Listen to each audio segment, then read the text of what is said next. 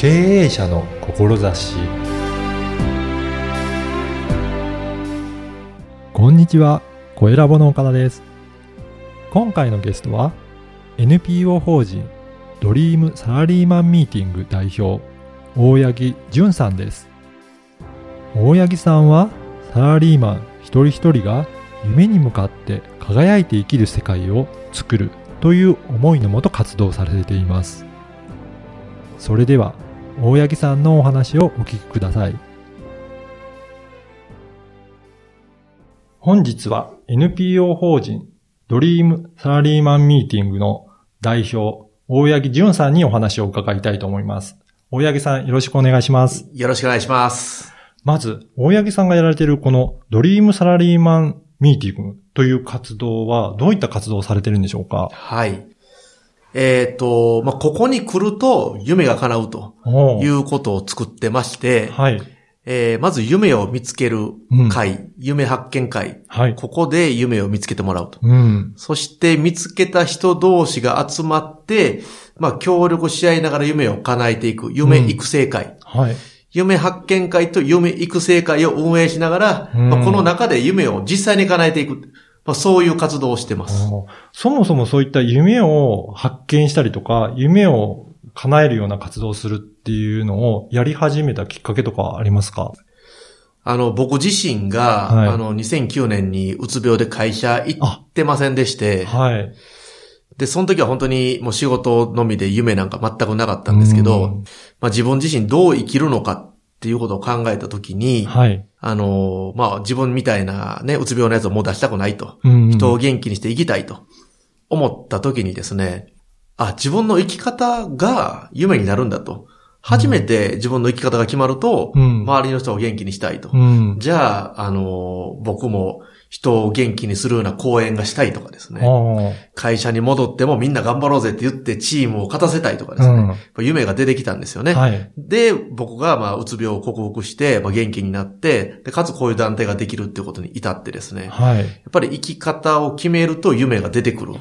そしてその夢が生きる活力になるっていうことを実体験して、かつ本当に夢が叶っていくとうんいうことも体験しましたんで、うんまあ、あの、誰でも活力があって、夢が叶う人生を送れると思って、この団体を作りました。うんやっぱりその夢があるとないとでは、その活力っていうのは全然違うものですかね？やっぱ全然違いますね。そうですか。え具体的にはどういった違いがありますかね？えやっぱり、その自分が、うん。まあ、言ったらもう生きてる意味ですから、この世に存在する意味をうん。自分で知ってると、うんまた自分で作ってるっていうのと、うん。まあ僕はサラリーマン時代思いっきりそうだったんですけど、うん上司に評価されたいとか、はい。いい給料をもらいたい、出世したい。うんそれはまあ、ある意味、こう、会社の言う通りにするっていう、まあ何も自分で決めてないと。はい。会社の言う通りにすることが自分の、まあ存在意義だと。うん。するのと、自分で決めた存在意義を生きるっていうのはやっぱ全然活力が違います。そういうことなんですね。ええ。だから、通常は自分の夢ではなくて、会社の目標に従ってるっていう生き方をしてしまうと、ええ。どうしてもやらされてる感で、えー仕事しやってしまうんですけど、そうじゃなくて、自分の夢という方で、自分のやりたいことを見つけて、それに進むと、仕事も回転していって、ええ。うまく活力あるようにできていくっていう、そういうことなんですかね。いや、もうそうですね。あもう、ええ、あの、仕事でさえも自分の生き方が決まると、うんその仕事にどう関わっていくんだということが決まってきますんで、あ。はい。あの、おのずと仕事もなんていうかな、あの、業績も上がっていくし、やりがいも出てくるっていうふうになります。その夢というのは、最初はその仕事と直結しないような、もう自分の夢で大丈夫なんですかね。あの、大丈夫なんですよ。おー。で、やっぱり、よく夢を持つとね、実際にあの歌手になりたいとか、まあ CD 出したいとか、あの、絵本を出したいとかですね、はい。そんなことをやりながら仕事できるのかというようなことも思われるんですけどうん。も、はい。えー CD 出したいという夢を持った瞬間に、はい。CD を出す時間を作るためにもっと仕事を頑張ろうと。とかですね、はい。CD を出しても、何お前は遊んでるんだって言われないためにもっと仕事を頑張ろうとかですね。あで、もっと言うと、はい実際 CD 出した人はですね、ーはい。私は CD を出して、うん人をこう癒すっていうことができる人なんだと。うんじゃあ、もっともっと職場でも仕事を通しても人を癒していこうっていう風に、結局自分の生き方に全部繋がっていって、はい。仕事の関わり方にも違いが出てくるんですよね。ああ、そうなんですね。そういった夢を持つだけで、大きくやっぱり今後の人生って変わってくるんですね。やっぱ変わりますね。うんまあ生き方が定まるっていうことに繋がっていきますんで。おーそういうことで、この、えードリームサラリーマンミーティングという団体を立ち上げて、そういったことを、えーまずは、夢発見会とええいうことで、まずは見つけるところから始まるんですかね。そうですね。うん。こちらではじゃあ、具体的にはどういう活動をされてるんですかね。夢発見会ではですね、まず、自分は何者かうん、っていうのを見つけるんですよ。自分。自分は何者かって、こう、うんほとんどこの質問されて答えられる人ってもういないんですけど、そうですね。で、自分が何者かって自分でわからないんですよね。はあ。なんで、人に見てもらうんですよ。なんで参加者同士、お互いに自分、お互いをこう見合って、で、人からこう自分は何者か教えてもらって、ああ、俺ってこんな人間だったんだっていう、うん。ある意味、本物の自分に自分で気づくんですよ。うん。で、その本物の自分である、その本物の自分で、じゃあどんな人生を生きたいのかとうん。いうことを初めてこう、本物の自分として考えると、うんあの、生きたい自分の人生っていうのが、やっぱおのずと出てきてですね。そうなんですえー生。き様が決まると1年後、はい。どういうふ人生になってたい。もうその1年後のビジョン、生き、まあ生き様に沿った、あの、うん将来のビジョンが夢って言ってるんですけど、まあ、生き様が決まるとビジョンが決まってうん、夢が決まる。うん、で、その源泉はあなたは何者なのかとうんいうことにありまして、まあ、そういうプロセスで夢を見つけていきます。やっぱりその自分自身のことを知ることによって夢も見つかって、そこに向かって歩んでいけるようになるっていうことなんですね。そうなんですよ。で、その後も、えー実はあって、夢が決まったら、それをずっと、えー叶えていくための活動をしなければいけないということで、その後もまたプロセスがあるんですかね。そうですね。はいあのーまあ、見つけただけではもう何も起こらえ、まあ起こりませんので、はい。やっぱりそれに沿った行動をしていくとうん。いうのは一番大事で、うんじゃあ具体的にどういう行動をするのか、はい。どれぐらいの時間軸で夢を叶えていくのか、うんそして、えー今、どれぐらい進んでいるのかっていうのを、こう、都度、えー進捗管理できるような、はあの、ドリサラ夢ノートっていうノートがありまして、はい。で、それを書きながら、あのー夢を、まあ、一歩一歩前進させていく。んで、かつ進んでることを自分で体感すると。うんで、それをまた見せ合いながらお互い協力し合うと。まあ、そういう、えープロセスがあって、まあ、はいそれ夢育成会っていうところでやるんですけども、はい。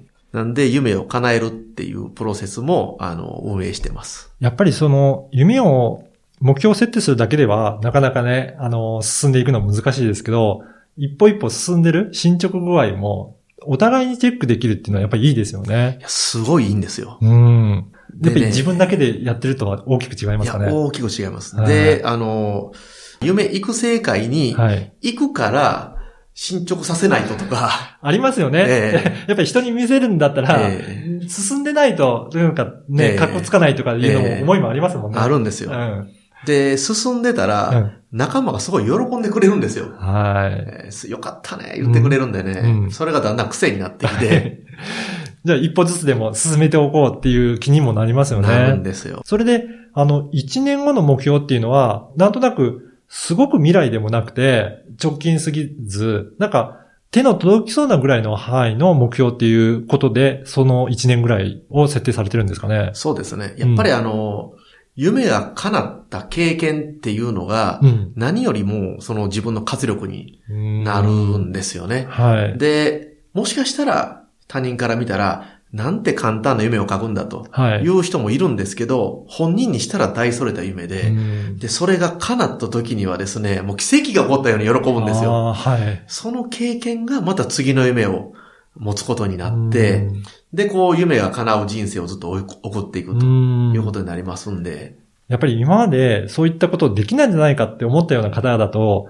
その一歩をあの実現させるだけでもすごく大きなことっていうことなんですね。やっぱり一回でも夢が叶ったっていう経験はね、はいめちゃめちゃ大きいです。あやっぱり実体験に勝るものないっていうことなんですね。ないです。はい。やっぱりそれで実体験として成功すると次の夢、次の夢っていうことで、どんどんどんどん進んでいけるようになっていくんですかね。そうですね。あの、次の夢を持ちますしう、ん。一回夢を叶えた人は、ほぼ、みんなにも夢を叶えてほしいって言い出します。